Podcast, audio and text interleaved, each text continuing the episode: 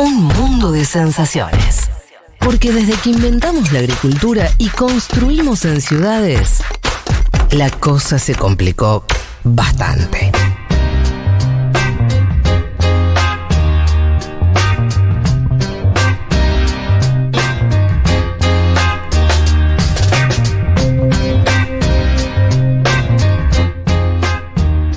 Señor Juan Elman, me vas a ayudar porque lo que voy a intentar hacer ahora es difícil. A ver. Eh, lo que voy a intentar es algo que prometimos al inicio del programa, tratar de resumir y de contar una charla que, que vi eh, entre Mark Zuckerberg, el CEO de Facebook, eh, y Yuval Noah Harari, historiador, escritor, eh, un tipo muy mediático también en los últimos tiempos, lo habrán visto eh, más de una vez en, distintos medios.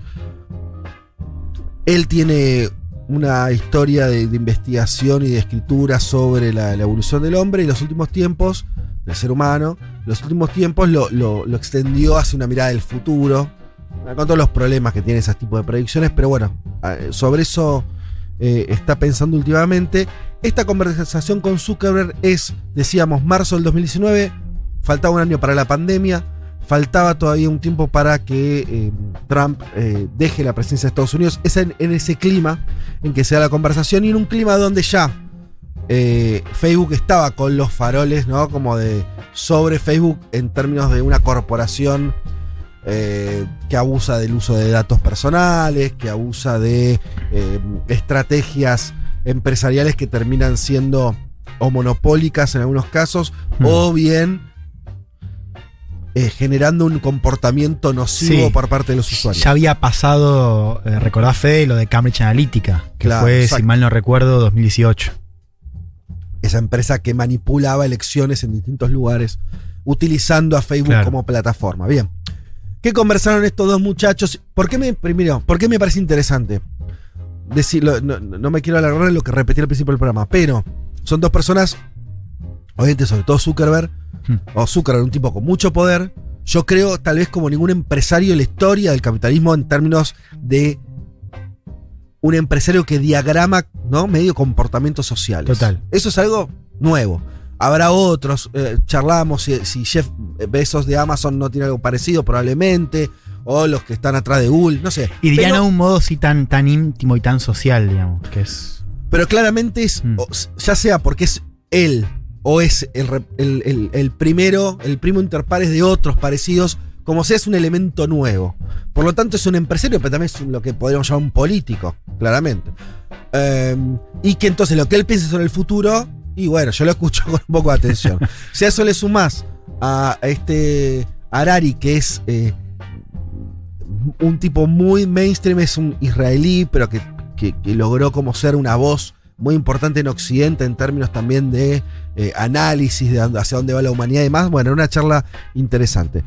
¿A dónde fueron? Voy a tratar de. Son, en realidad es una charla larga, hora y media. Está en inglés, es medio complicado. Ah, Después la buscan, la encuentran fácil. Con poner los dos apellidos salta enseguida en, YouTube. Les aviso que no encontré una. Ni siquiera la encontré subtitulada. O sea que tenés que manejarte con, con el inglés nomás. Pero bueno, acá un intento de contar algunas cuestiones y de charlarlas con vos, Juan, de, de lo que hablaron. El primer tema que hablan, que resultó interesante, es el desarrollo de la tecnología, en cuanto al avance que tuvo en los últimos tiempos, construyó un mundo más unido, más conectado o más fragmentado. ¿Qué dice Harari? Dice, durante miles de años el mundo fue como una galaxia, es. Eh, había muchos mundos no conectados entre sí, ¿no? O sea, eh, mundos encerrados en sí mismos, desconectados completamente. Eso fue así, la historia de la humanidad fue esa hasta hace muy poco. Hoy hay un único espacio histórico, cultural, eh, económico, ¿no? Eh, un- una, sola nave que eh, ya completamente conectada. Pero dice, la conectividad no es armonía.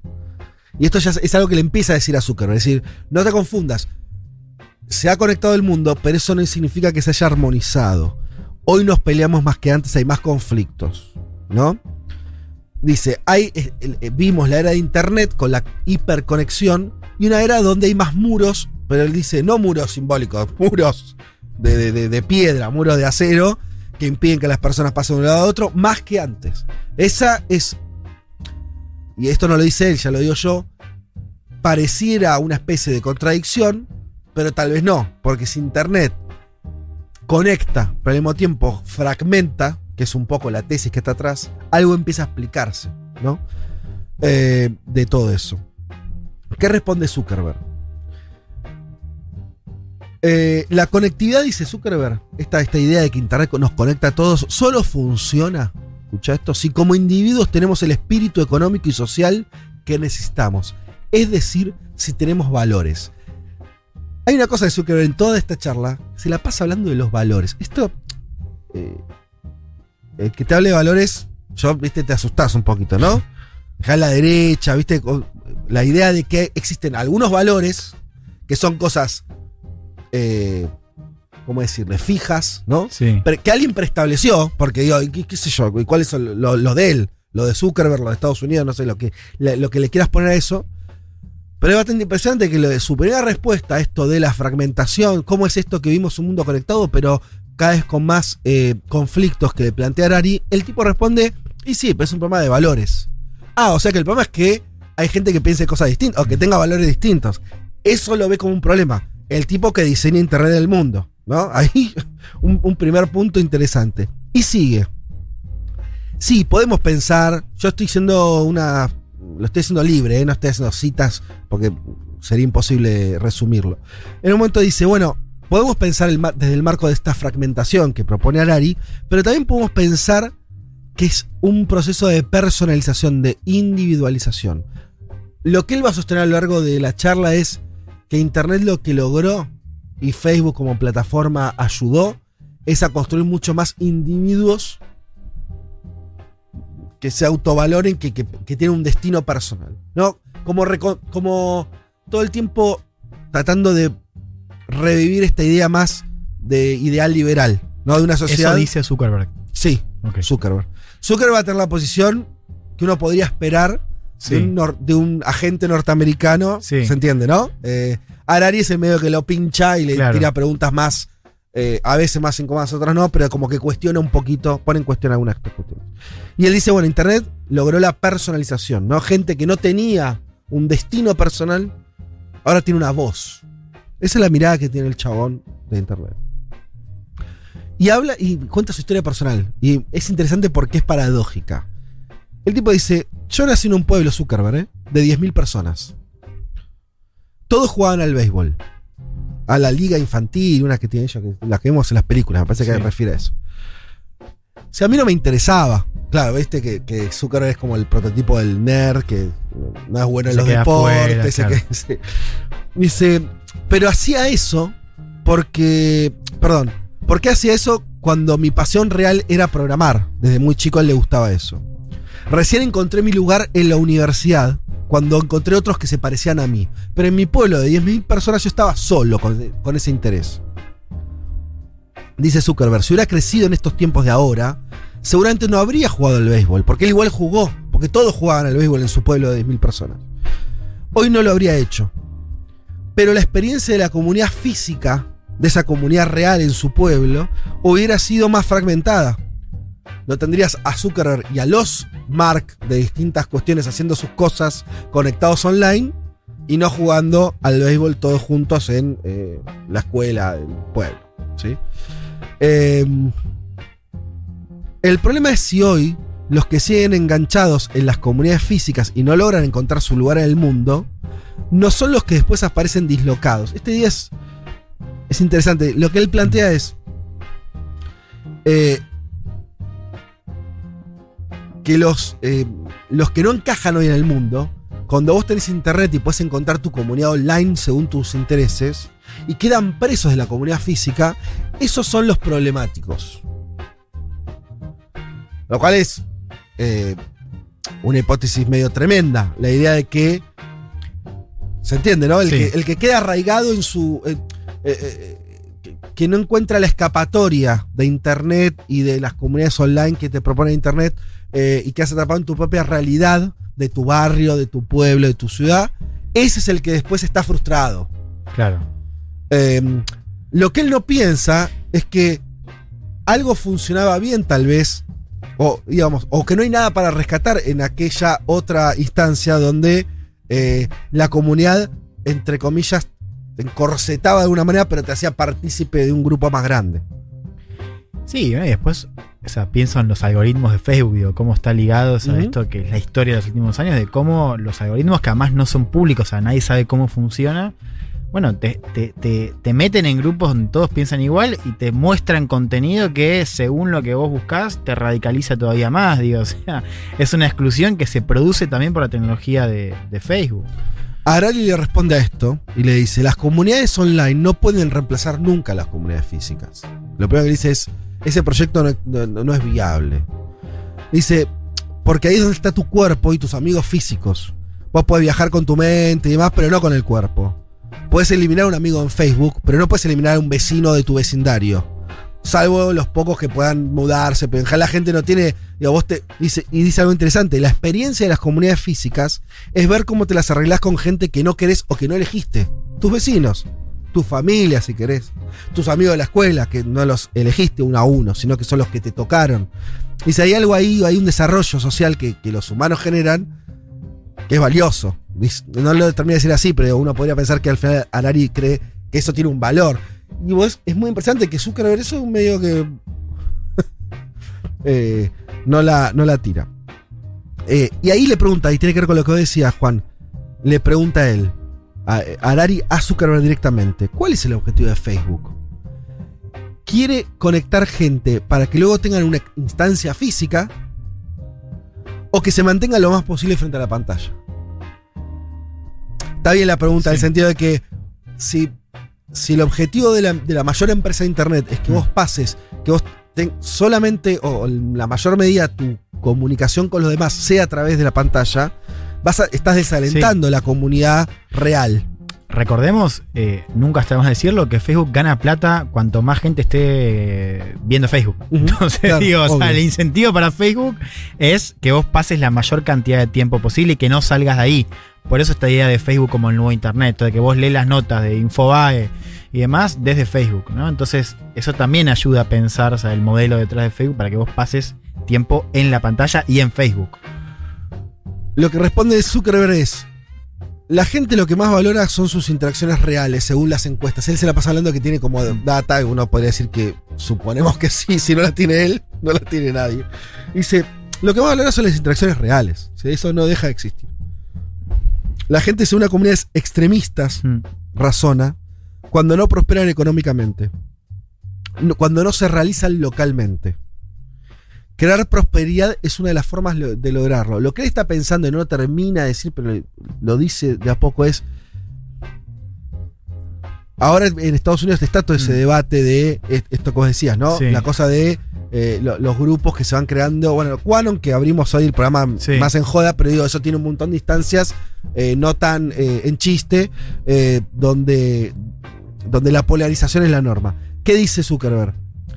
La gente se une a esas comunidades cuando no prospera económicamente, cuando no se realiza eh, localmente. Y él, él, sin decirlo del todo, dice, con Facebook yo ofrezco una salida. Él está diciendo, vos no te puedes realizar en tu pueblo de 10.000 habitantes, vení a Facebook y que te brindo el mundo y herramientas para, si no sos feliz en tu lugar, realizarte de otra manera, ¿no? Y ahora él dice, che, pero eso es una falopeada, porque la gente vive en un lugar, Claro. ¿no? Y ahí el- está esa tensión. Y ahora él dice, es así, dice, y le, le- y le contesta otra cosa interesante. Dice, en realidad, eso de que la gente enojada son los que no son prósperos, no es así. Y le da el propio caso de Estados Unidos, pero le da el caso más, eh, con una mirada mucho más eh, generalista. eh, dice, bueno, eh, los británicos del siglo XIX eran la, so- la sociedad más próspera del mundo, sus ciudadanos tenían más recursos que cualquier otro, y son los que construyeron el imperialismo más importante y colonizaron al resto de la humanidad. Lo que él dice es pens- unir la cuestión de la prosperidad con que no va a haber eh, una, una radicalización de políticas y demás, eso no, no tiene por qué ser así, ¿no? Em, Y, y me parece interesante, no lo, no lo quiero al- alargar muchísimo, pero eh, lo otro que, que Zuckerberg intenta demostrar todo el tiempo es que el proceso de, de globalización, donde la int- Internet es como la plataforma que permitió la última etapa de la, de la globalización, Sí. bueno, dice cosas que también son reales, ¿no? Dice, bueno, ¿cuántos millones salieron de la pobreza? Claro. ¿Cuántos tienen su pyme gracias a que tienen este, Instagram y pueden venderle los productos a los demás, ¿no? Como una idea de nueva prosperidad, ¿no? Somos el agente próspero que logra que si localmente la cosa no funciona en tu pueblo, hay una herramienta capitalista más global que te permite ingresar a ese sistema. Em, y ahí lo que le dice Arari es, son dos cosas. Es, por un lado, em, que eso es cierto, pero al mismo tiempo nunca fuimos más desiguales que ahora. Entonces, vos lo que tenés es, es verdad, una incorporación masiva de millones de personas, podés verlo en China, en países muy grandes, ¿no? Que la India, que, digo, que Mm. incorporan a masas eh, de personas al mercado que no estaban, pero en una condición de tanta desigualdad que el mundo es más inequitativo Sí. hoy que hace 50 años. Y todo más radicalizado, digo, porque hay un cambio muy grande, estamos viendo en esta década, de sociedades cada vez más indignadas, cada vez más crispadas, que tiene que ver con esto se denuncia Facebook de, bueno, o sea, cómo esa ira que se da en la red termina después, no en Estados Unidos, pero sí en otros países donde Estados Unidos tiene, eh, donde Facebook tiene muchos usuarios, digo, pienso en. India, cómo eso lleva directamente a masacres, a, digo, insisto, cosas reales, ¿no? Sí, sí, sí. linchamientos, violaciones, asesinatos, digo. Por eso es interesante también eso de los valores, hay, hay que ver, ¿no? También digo, valores a qué, porque digo, hoy vemos un Facebook que ha crecido mucho en países donde no, no están muy asociados a las democracias liberales, digo, que creo que ese gran tema que tiene Facebook, que todo lo, lo bueno que hace lo hace para el mercado de Estados Unidos, cuando en realidad el mercado más grande hoy, cada vez más importante, Sí. es afuera de Estados Unidos. Y ahí hay otra cosa, lo, lo voy a decir rápido porque ya son las 3 de la tarde, pero para que se entienda por qué me parecía relevante traer este, esta conversación. Eh, en un momento, hablando de esta desigualdad, Arari le dice, eh, ¿por qué un país, por qué hoy la India, y toma el ejemplo de la India para hablar de un país muy grande con un desarrollo económico, ¿por qué la India tiene que resignar a que, por ejemplo, sus, sus dat- los datos de los ciudadanos indios de Facebook Hmm. no estén en la India alojados y estén en Estados Unidos? ¿Qué es lo que pasa hoy? Claro. O dicho de otra manera, están donde Zuckerberg se le canta que estén los datos, ¿no? No hay una localización, no es que los datos de, los argentinos que estamos en las redes de Argentina están acá, no, no están acá. Por lo tanto, no están bajo la legislación de acá, no están bajo el control de acá, dependen de otras legislaciones de otras personas. Y Zuckerberg le responde, el, es que el tema son los valores. Dice, una de las decisiones más importantes que yo tomé como, como dueño de Facebook es dónde, dónde ponía los datos. Y me prometí, o no sé de qué manera lo expresa, que no lo iba a hacer en un país que tuviera poco, este, que no, no estuviera pegado a la ley, a estas ideas, a estos valores.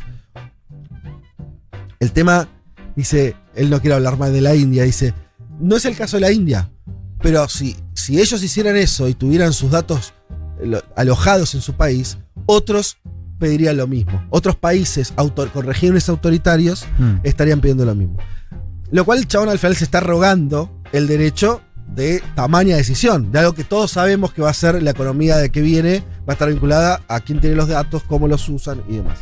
Eh, y es interesante eso porque me parece que es el punto fuerte de Harari de mostrar la desigualdad real, y no solamente en términos de ingresos, en términos, sino ni siquiera, dice, vos- eh, dice, además, si ese problema lo tiene la India, imagínate Honduras, imagínate, que no van a tener derecho a nada, ¿no?